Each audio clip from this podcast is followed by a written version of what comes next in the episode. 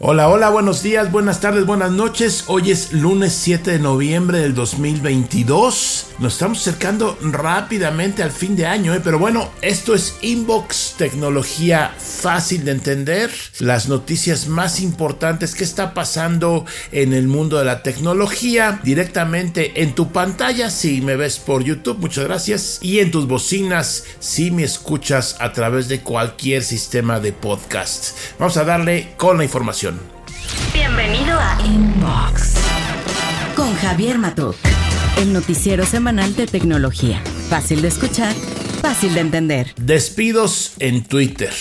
Híjole. Como tú sabes, y aquí te lo he platicado, eh, Elon Musk ya es el dueño de Twitter, ya oficialmente, ya él es el manda más. La empresa era pública, cotizaba en la bolsa de valores, ya no, porque ya toda es de él. Y por el momento hay planes por ahí a futuro a ver si la regresa otra vez a cotizar. Pero todavía, hoy por hoy es privada. Eso quiere decir que pues, la información que obtengamos de Twitter va a ser de las fuentes oficiales de ellos. ¿Cuál es la diferencia cuando una empresa es pública? Bueno, que cierta información la tiene que precisamente publicar a los accionistas. Es así como nos enteramos de, no sé, reportes de ventas, de que Netflix bajó tantos usuarios y que, pues, porque son empresas públicas que tienen que hacer esa información eh, precisamente disponible a los accionistas o a cualquiera que quiera consultarla. Por si igual quieres invertir, tienes que informarte, así funciona eh, esta parte del mercado de valores o las acciones. Hago hincapié en todo esto porque finalmente lo que haga o no haga Elon Musk en Twitter, nos vamos a enterar uno por él o dos por lo que algunos eh, empleados o ahora ex empleados dicen. Entonces ya cambia un poquito la cosa. ¿Qué pasa con los despidos? Bueno, pues aparentemente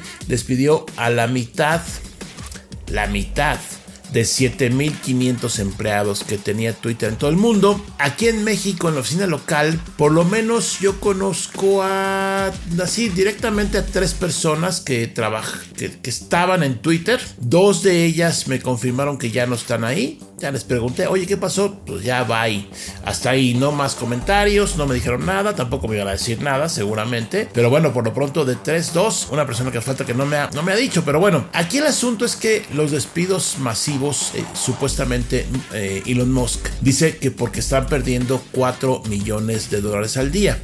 Es un decir, lo que tuitea Musk es una historia, lo que pasa en la realidad normalmente es parte de la historia, pero aquí el asunto es que más de tres mil y tantos empleados ya no trabajan en Twitter. ¿Qué les ofrecieron? Pues tres meses de, sueldo como su finiquito y básicamente, ¿no? Es lo que está por ahí circulando, que fue la oferta. Y ahí hay una iniciativa por ahí eh, que está también, eh, se menciona mucho en redes sociales. Hay algunas personas algunos empleados que están presentando una demanda colectiva argumentando que la compañía estaba haciendo grandes recortes de empleos sin dar un aviso de 60 días en violación de la ley federal de California Estados Unidos.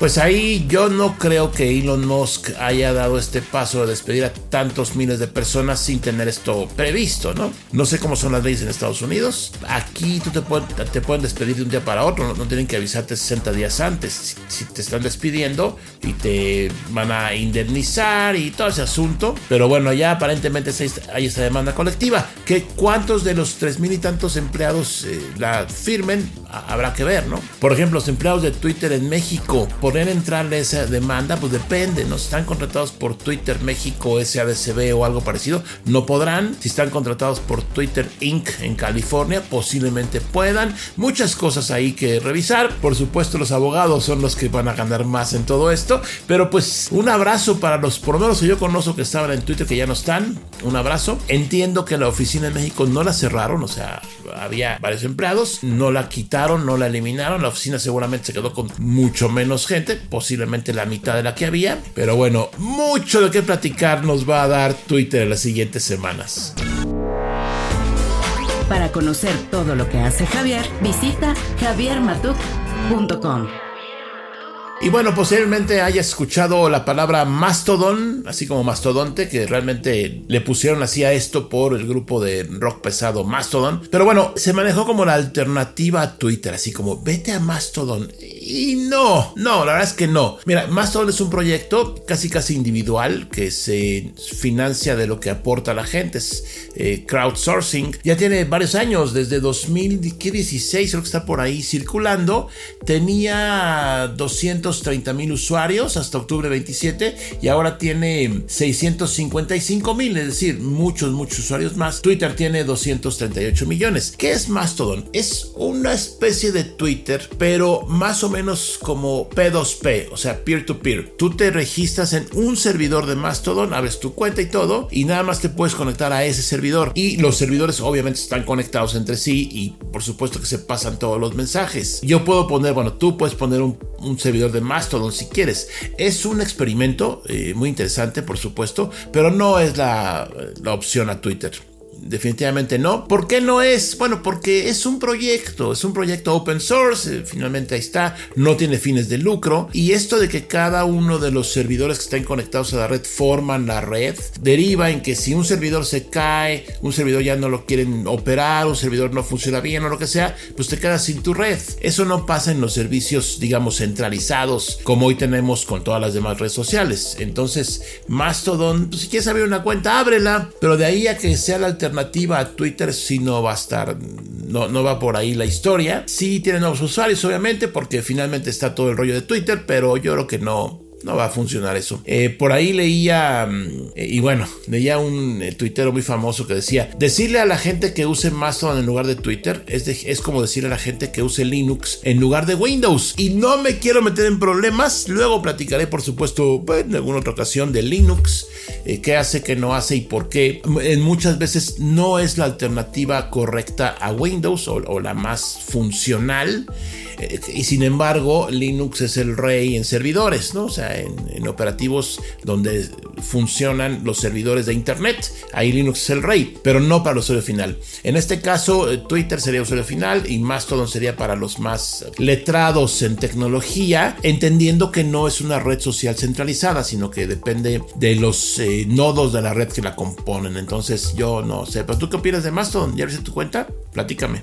Inbox. Tecnología fácil de entender. Y bueno, como estamos, por supuesto, súper modernos aquí en la Ciudad de México, donde vivo yo, hace poquito anunciaron ahí en un evento muy llamativo, obviamente, que pues compraron seis nuevos drones para hacer patrullaje. Estos drones habrán, harán sobrevuelos para prevenir delitos y hacer labores de inteligencia. ¿Qué es lo novedoso? Pues que lo anunciaron, ¿no? Eh, son seis para una ciudad tan grande como esta, igual no son muchos. Yo no sé si van a mandar el dron cuando detecten algo o si van a estar volando, como dice la nota, como fue la información. Van a estar volando para ver qué, hay por ahí, qué sucede. Eh, no lo sé. Son drones Matrice 300 RT K eh, integrarán la unidad Águila, se va a llamar. Unidad Águila son los drones, estos seis drones. Tienen bocina, tienen lámparas. Eh, hicieron una demostración ahí de cómo funcionan. Autonomía 30 minutos. Recuerda que los drones, uno de los principales problemas es el peso de las baterías. Entonces, eh, la autonomía de cualquier dron es corta. En este caso, 30 minutos. Yo creo que es una autonomía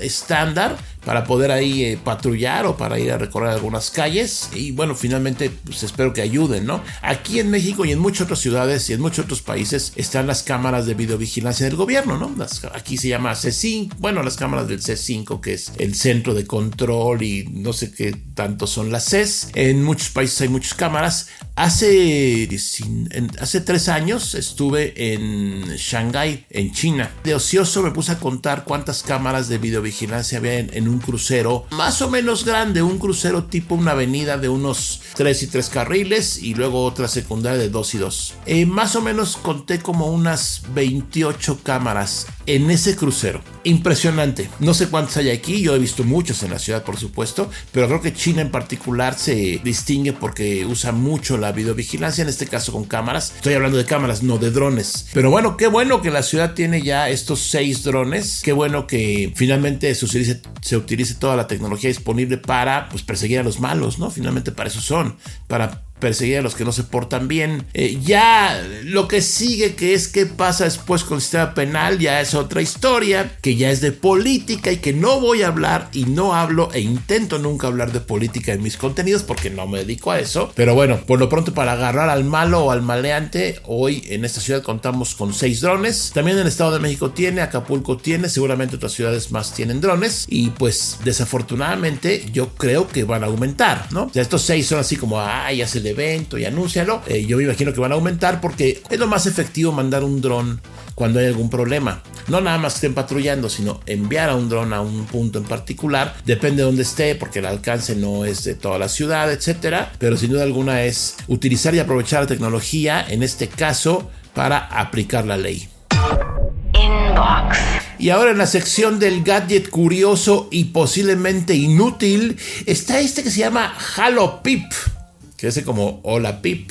Este desarrollo está, está muy curioso, ¿eh? Ahora sí me, llamó la atención. Es un holograma, es una caja, como puedes ver, un como armario que pones ahí en el cuarto de los niños, es para niños. Y entonces aparece un holograma, obviamente te, tiene tres paredes para que el efecto del holograma sea lo mejor posible y te cuenta cosas y es como un asistente, ¿no? Y te saluda y todo esto. Interesante el mercado al que está dirigido. Finalmente, imagínate ver un holograma que te platique un cuento, pues está mucho mejor que obviamente ver una pantalla o, leer, ¿no? Bueno, leer leer no, no, no lo sustituye nada, pero bueno, un cuento corto o algo con este Halo Pip Resulta interesante. Ahora, ¿cuánto va a costar? Bueno, pues todavía no. Hay unas, hay unas suscripciones aquí que es, tú vas a pagar 10, 15 euros al mes para que te llegue la nueva, el nuevo contenido, nuevos cuentos y haga más cosas. Acuérdate que el mundo hoy es de suscripciones, de lo que sea. Entonces, por aquí está esta suscripción. Y bueno, ¿cuánto va a costar? Pues no está barata.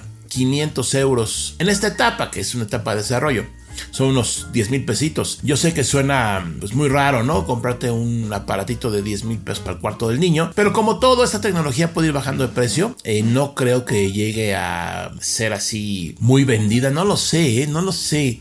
Si costara, no sé, voy a inventar mil o dos mil pesos, tiene muchos años que no compro nada para niños, ahora compro para adultos. Este, pues está interesante porque, por supuesto que es entretenido, ¿no? Habrá que ver así a, a ojo directo que también se se ve el holograma, que es pues todo el chiste aquí, ¿no? Si el holograma no se ve muy bien, no está muy bien definido, pues pierde el interés de cualquier persona y más de los niños. Entonces, bueno, ahí está este, mm, este invento, así como dicen, este invento que está interesante ¿eh? el uso de este holograma para esta aplicación que es básicamente eh, contarle cuentos a niños y también servir como un asistente, ¿no? Y le va a decir, ya vete a dormir y pone la alarma y ya despiértate y otras cosas por ahí. Como te dije, eh, más o menos 500 euros, por ahí va a bajar de precio seguramente. Y luego la suscripción mensual para que te llegue más cuentos, obviamente, y más información. Todavía no está disponible en español. Está en inglés, creo que alemán y francés, pero obviamente va a estar en español y en otros muchos idiomas cuando ya esté lista. Halo Pip. Sigue a Javier en redes sociales como arroba jmatok. Y bueno, pues regresando al mundo real de los despidos, eh, Meta, antes Facebook, anunció que va a ser un despido masivo de personas. Esto, pues de alguna forma no son buenas noticias para nadie. Obviamente para los empleados no son buenas noticias, pero por supuesto para la industria tampoco son buenas noticias porque puede estar comenzando esta ola de despidos masivos después de que ya pasó la pandemia, ya se acentuaron un poco, digamos, las aguas, ya bajó la demanda de computadoras, ya todo vuelve más o menos, no a la normalidad, pero vuelve un poco a como era antes de la pandemia.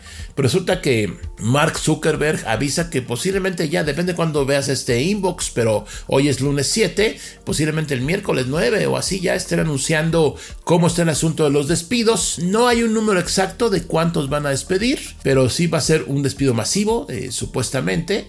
Eh, en este caso, bueno, pues eh, Zuckerberg dice que se van a enfocar a proyectos muy en particular, que me imagino que son los que dejan dinero, ¿no? Es cuando, cuando contratas y contratas a lo loco y la gente está ahí trabajando y, y no producen dinero, cuando vienen épocas de vacas flacas, como se dice, cuando no hay dinero, pues a quién se despide, a los que no producen, ¿no? A los que estaban investigando algo, a los que estaban desarrollando y estaban ahí como, eh, como en un pues no digo universidad, pero estaban haciendo o desarrollando o intentando hacer productos o servicios que no funcionaron o, no llegaron a, buen término, pues yo creo que esos son los primeros que, van a estar despedidos aquí por Meta, que por supuesto es Facebook, ¿no? Eh, todo el mundo la conoce como Facebook y poco a poco como Meta. Hay 87 mil empleados de Facebook, Instagram, Meta después del despido masivo de Twitter, como que dicen, ay, híjole, igual nos toca por ahí. Eh, no se sabe si va a ser, ya sabes, con un, con un mail de ya te vas, ya mañana ya no llegas. Eh, pero bueno, viene por ahí el despido masivo. No, no, no, no se puede dimensionar cuántos de los 87 mil eh, empleados son muchísimos. 87 mil empleados son muchísimos. Pero bueno, pues la acción de Facebook o de Meta está bajando, bajó muchísimo, casi un 40%. Entonces no son épocas buenas para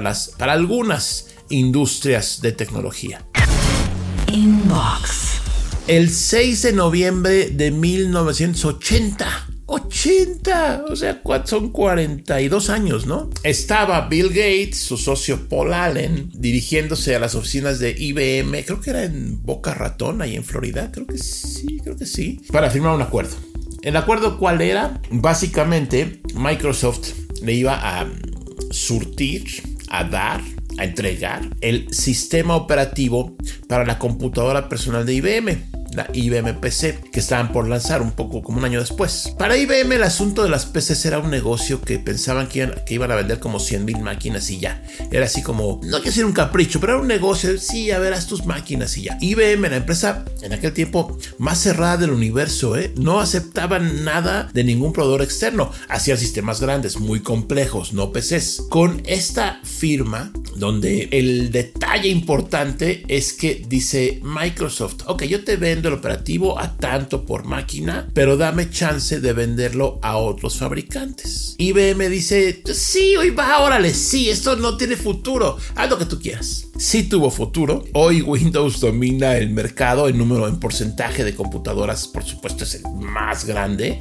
operativo usado, que antes era MS2, etcétera. Que si es bueno o malo, eso no estamos hablando aquí. Aquí estamos hablando de que Bill Gates hizo esta negociación. Ahora, ojo, Bill Gates no era el emprendedor que llegó con lo que llevaba puesto. No, no, no, no, no.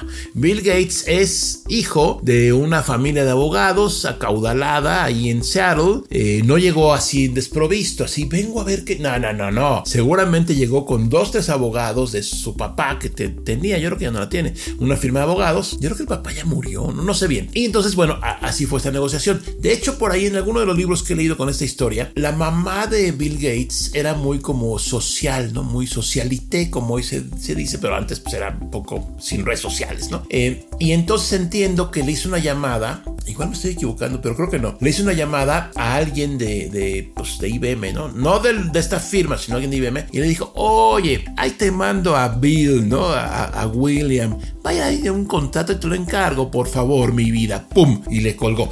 Eso se menciona en libros, ¿no? No en los oficiales, pero hay muchos libros no oficiales, obviamente, con una historia súper interesante de los inicios de la PC. Justo el día de ayer, porque hoy es 7, se conmemora este aniversario de eh, el día que firmaron este contrato eh, IBM y Microsoft. Y a partir de ahí, para arriba todo. Y veo hoy Microsoft como está, una de las empresas de mayor evaluación. Ha sufrido muchos cambios, ha sufrido muchísimos modificaciones, cambios, tiempos buenos, tiempos malos. Pero eh, pues creo que quería platicártelo porque es parte de la historia de este mundo tecnológico. Inbox. Tecnología fácil de entender. Y bueno, en la encuesta de la semana pasada, cuando estaba todo esto, este asunto de que si Twitter eh, iba a cobrar o no, etcétera, yo pregunté lo siguiente: ¿pagarías el monto que sea, por tener tu cuenta verificada en Twitter, ¿cuánto sería lo adecuado? Se habla de 20 dólares al mes pero aunque fuera un dólar, ¿le entrarías? Esto yo lo puse antes de que Elon Musk dijera que iban a ser 8 dólares al mes. Dos mil, casi 3 mil votos, muchas gracias. Eh, buena, buena respuesta. 84.3% dijo nunca en la vida pagaría nada. Ok, está bien. El 11.7% depende de cuánto sea. Ya sabemos hoy que son 8 dólares. Cuando hice la encuesta no sabíamos. Y el 4% dice ya pago ahorita. ¿Desde dónde pongo mi tarjeta?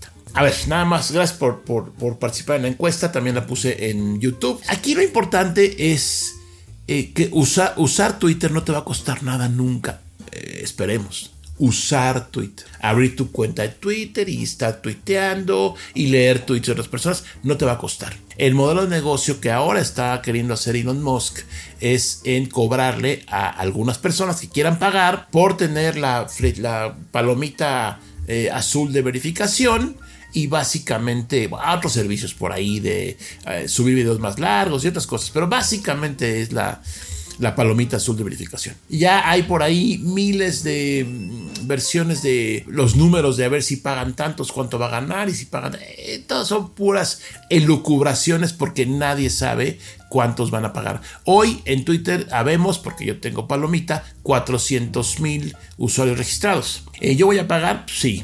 Yo me dedico a esto, es parte de mi vida, obviamente, crear contenido, si no es que toda. Y mi cuenta verificada, pues de alguna forma me conviene tenerla para las compañías, para otras personas. Entonces, a mí me, la verificaron hace mucho tiempo, 7, 8 años, no sé cuánto. Y bueno, voy a conservarla, obviamente. A ver, a ver, ya cómo no, si es de 8 dólares, los ponemos con mucho gusto y a seguirle. Pero bueno, pues interesante este asunto de eh, la verificación de Twitter. Para conocer todo lo que hace Javier, visita javiermatuk.com.